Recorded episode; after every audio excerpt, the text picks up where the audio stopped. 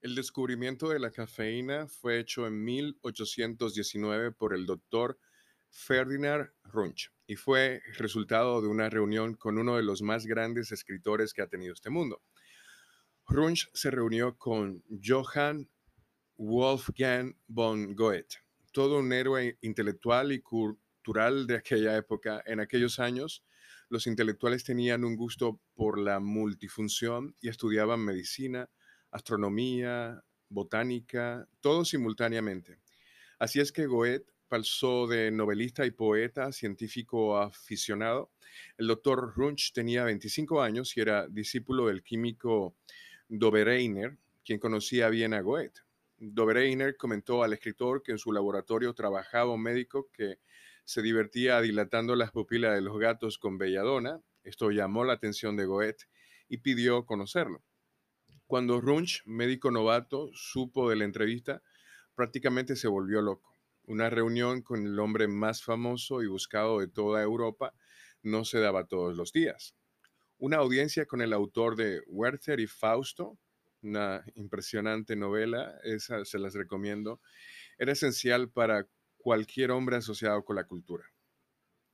Runch fue camino a la oficina del poeta y en el trayecto se encontró con compañeros suyos, al verlo ansioso y vestido de levita con un gato entre sus, brazos, le preguntaron en tono burlón hacia dónde se dirigía. Él contestó, me reuniré con Goethe. Sus amigos quedaron boquiabiertos y se callaron.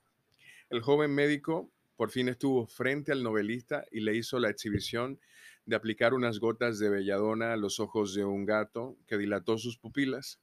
Goethe quedó impresionado y cuando Runch se dispone a retirarse, el anciano poeta le pone en el escritorio una cajita con unos granos raros de un café moca de la provincia arábiga y le pide analizar su contenido.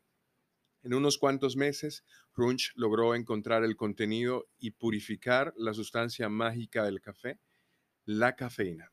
Esa sustancia que desde tiempos muy remotos había dado placer y delicia a los paladares de los individuos, en soledad o en grupos, en cuentos grupales, vivificando los instantes de los seres humanos.